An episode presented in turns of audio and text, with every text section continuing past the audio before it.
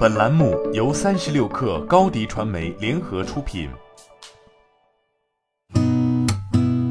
八点一刻，听互联网圈的新鲜事儿。今天是二零二一年八月二号，星期二。你好，我是金盛。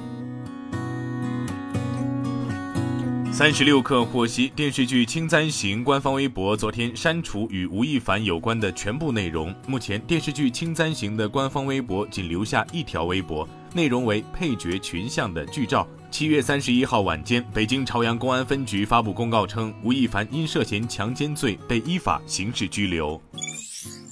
据财联社报道，从中国国家铁路集团有限公司获悉，为了更好地方便旅客购票，经过充分试验测试，在确保幺二三零六网站安全平稳运行前提下，自七月三十一号起，铁路幺二三零六网站售票改签服务时间由每日五点至二十三点三十分调整为每日五点至次日凌晨一点，提供每日二十小时售票改签服务，同时继续提供每日二十四小时退票服务。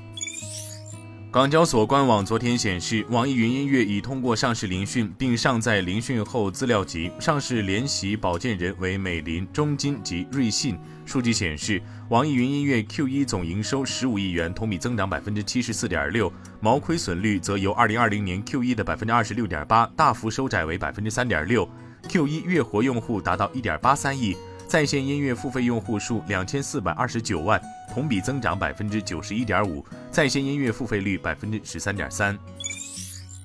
据报道，中信证券点评茅台半年报表示，公司二零二一年 Q 二营业收入和归母净利润分别同增百分之十一点六和百分之十二点五，符合预期。近几年，茅台在品牌价值、产品结构、渠道改革、抵御风险能力等多方面均有明显提升，估值中枢的上移具备基本面的较强支撑。当下估值具备高性价比，维持一年期目标价三千元，对应二零二二年六十四倍 PE，维持买入评级。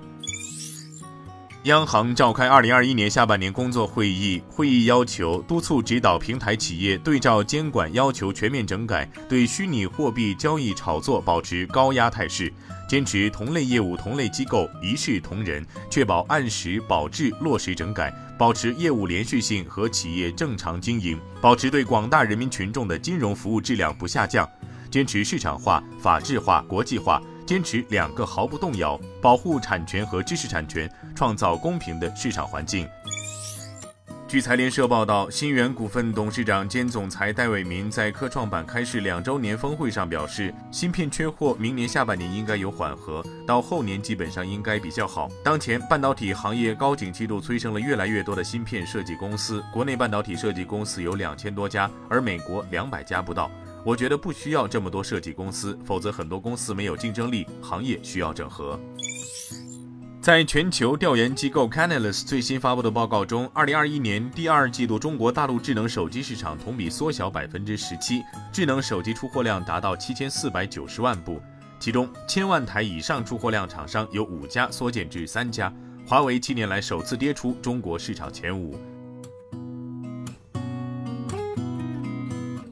今天咱们就先聊到这儿，我是金盛八点一刻，咱们明天见。